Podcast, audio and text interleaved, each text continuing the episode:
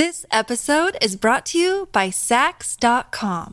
At Sax.com, it's easy to find your new vibe. Dive into the Western trend with gold cowboy boots from Stott, or go full 90s throwback with platforms from Prada. You can shop for everything on your agenda, whether it's a breezy Zimmerman dress for a garden party or a bright Chloe blazer for brunch. Find inspiration for your new vibe every day at Sax.com.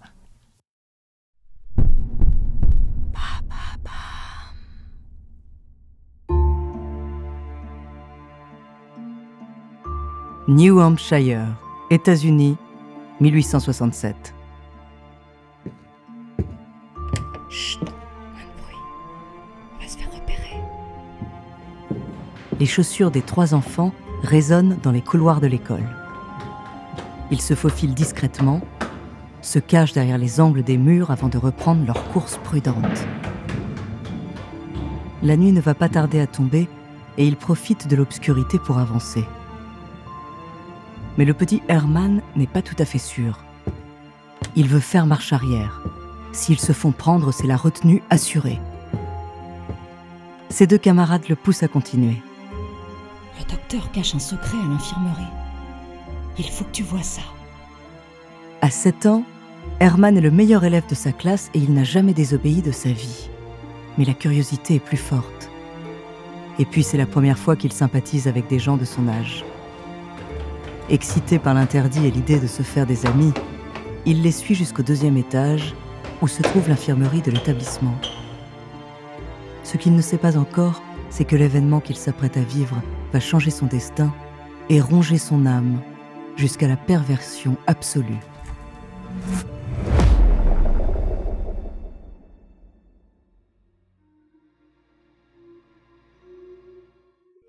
Bonjour, ici Andrea, bienvenue dans True Story.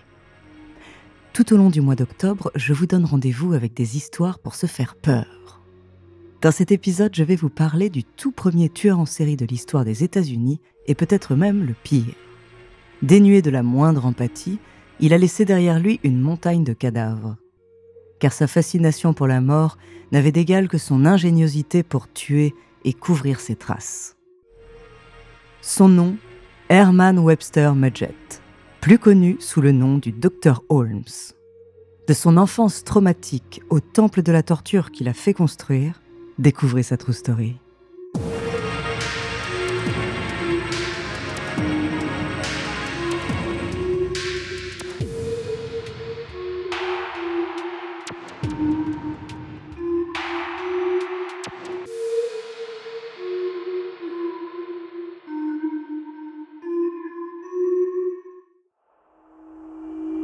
Attention, dans cet épisode, nous allons parler de scènes violentes qui pourraient heurter la sensibilité des plus jeunes.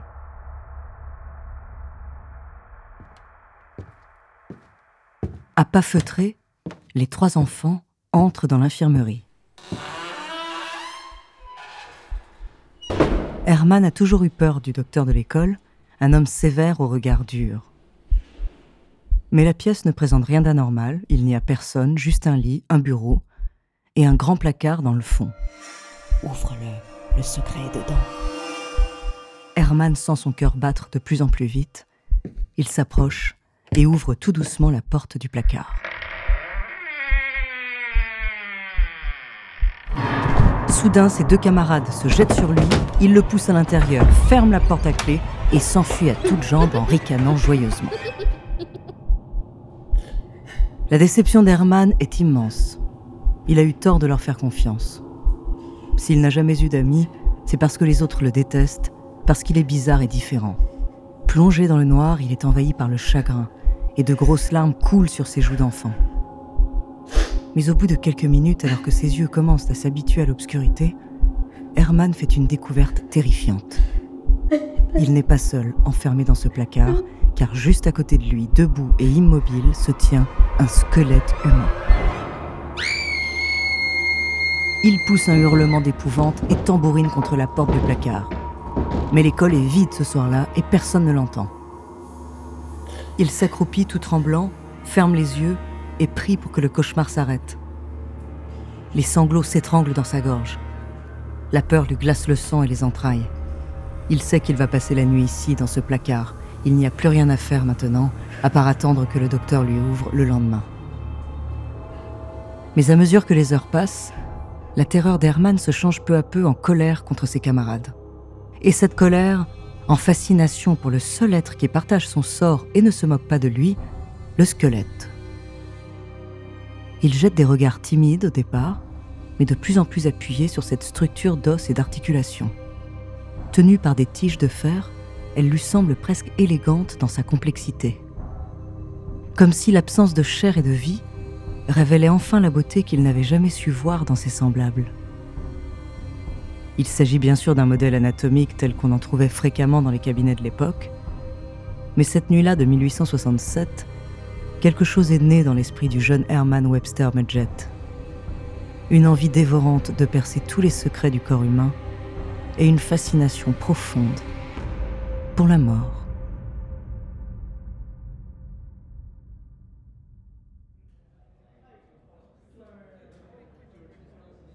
Sans grande surprise, Herman passe les années suivantes à étudier la médecine et la pharmacie à l'Université du Michigan. Les cours de dissection, notamment, le passionnent. Le corps est une machine, et il veut en connaître tous les rouages, les moindres subtilités et les faiblesses. Qu'est-ce que la mort exactement? Si on se noie, si on s'étouffe, si on est poignardé Par quel mécanisme précis la vie prend-elle fin?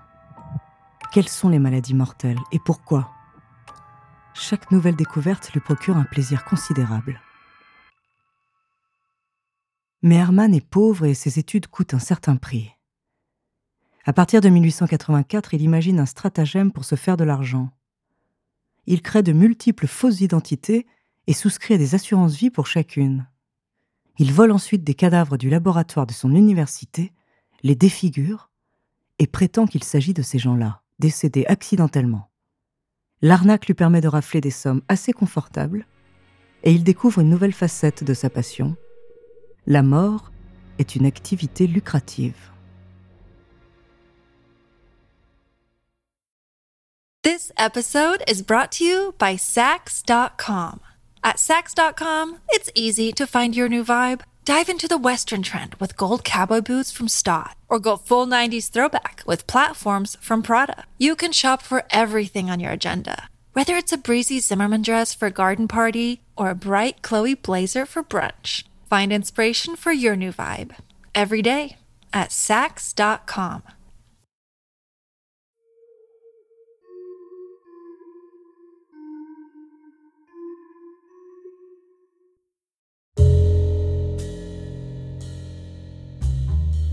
Fraîchement diplômé, Herman déménage à Chicago en 1886.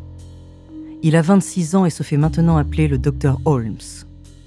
C'est un très beau jeune homme à la moustache épaisse et au regard affûté. Il plaît beaucoup aux femmes et entretient de nombreuses relations amoureuses. Il possède sept identités différentes et continue d'escroquer les compagnies d'assurance. Mais quelque chose lui manque. Un rêve à la hauteur de son ambition et de sa fascination pour la mort. Jusque-là, il n'avait aucune maîtrise sur les cadavres que recevait l'université de médecine. Et la plupart d'entre eux étaient si banals. Combien de fois a-t-il rêvé pouvoir examiner un mort de soif et de faim, ou brûlé par le feu? Un corps rongé par l'acide ou même écartelé? Herman se voit comme un explorateur, et il en a assez de naviguer en eau connue. Il doit maintenant tuer de ses propres mains. Il a alors l'idée de construire un hôtel, un peu particulier.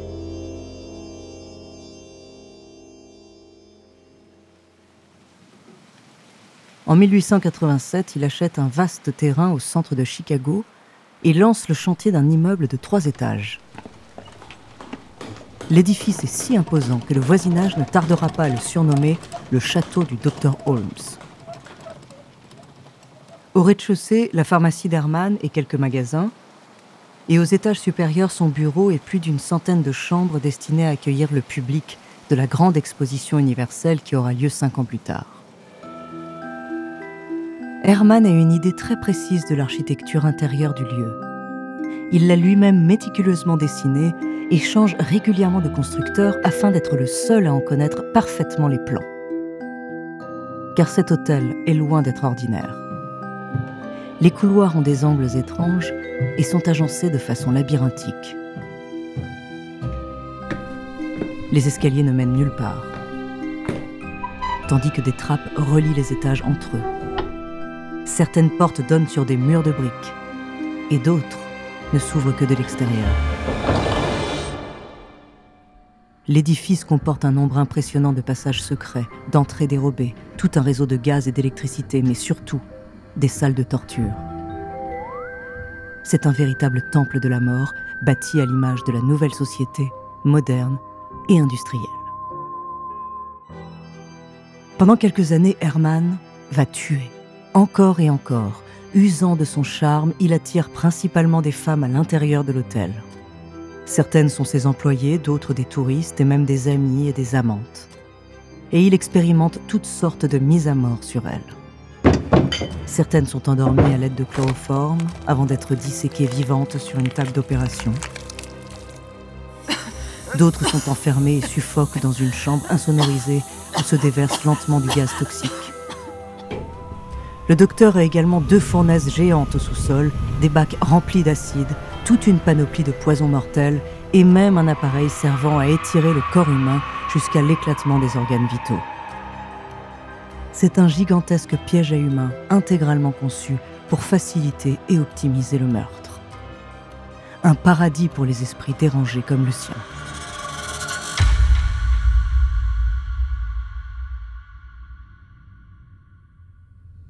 Herman prend systématiquement des notes. Ces cobayes sont une source infinie de connaissances, mais aussi d'argent. Car après les avoir torturés et tués, le docteur éviscère ses victimes, les lave soigneusement et les transforme en modèles de squelettes comme celui du placard quand il était petit.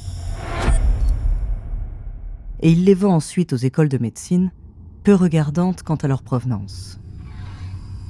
Dans son château, le docteur Holmes pratique les meurtres à la chaîne, de façon industrielle et capitaliste. Un mort égale un squelette. Et un squelette égale entre 24 et 45 dollars selon sa taille et son état. En l'espace de quelques années, le jeune homme tue plus d'une centaine de personnes, peut-être même 200.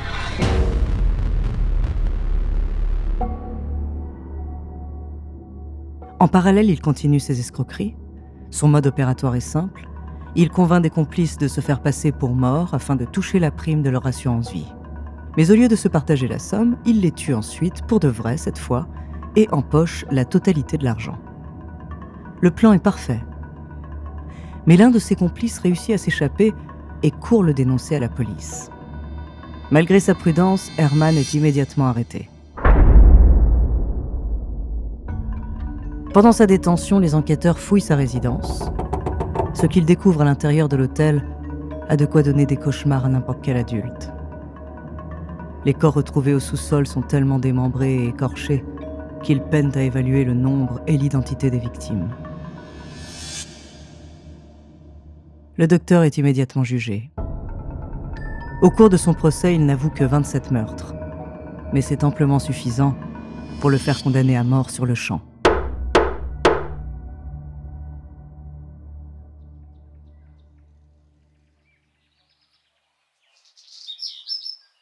Le 7 mai 1896, Herman Webster Mudgett, 35 ans, est conduit à la prison de Moya-Mensing. Le soleil illumine la cour du pénitencier. Il observe un oiseau voler dans les airs avant de se poser au sommet de la potence. Il sourit et monte les quelques marches de bois qui le séparent de sa propre mort. Il ne ressent ni peur ni anxiété, car il s'apprête à rejoindre ses seuls vrais amis, les cadavres et les squelettes. Alors qu'un garde lui passe la corde autour du cou, il déclare, d'une voix calme et apaisée, Je suis né avec le diable en moi. Je ne pouvais pas plus m'empêcher de tuer que le poète de chanter. Le plancher cède alors sous ses pieds. La corde se tend d'un coup et il sent le nœud coulant lui écraser la trachée mais son cou ne se fracture pas comme il l'espérait. Expert en la matière, il sait que sa mort sera lente. Il passe les 15 minutes qui suivent à suffoquer, les jambes dans le vide. Luttant pour le moindre filet d'air avant de tirer son dernier souffle.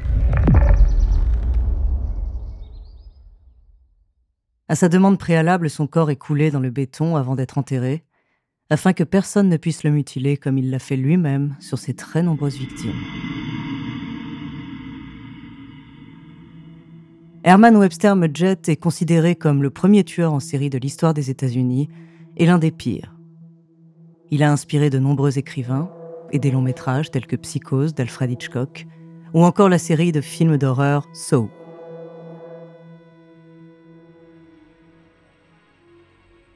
Merci d'avoir écouté cet épisode de True Story. À l'occasion d'Halloween, octobre sera un mois spécial horreur. Alors la semaine prochaine, je vous parlerai d'un autre tueur en série qui a inspiré le film Massacre à la tronçonneuse.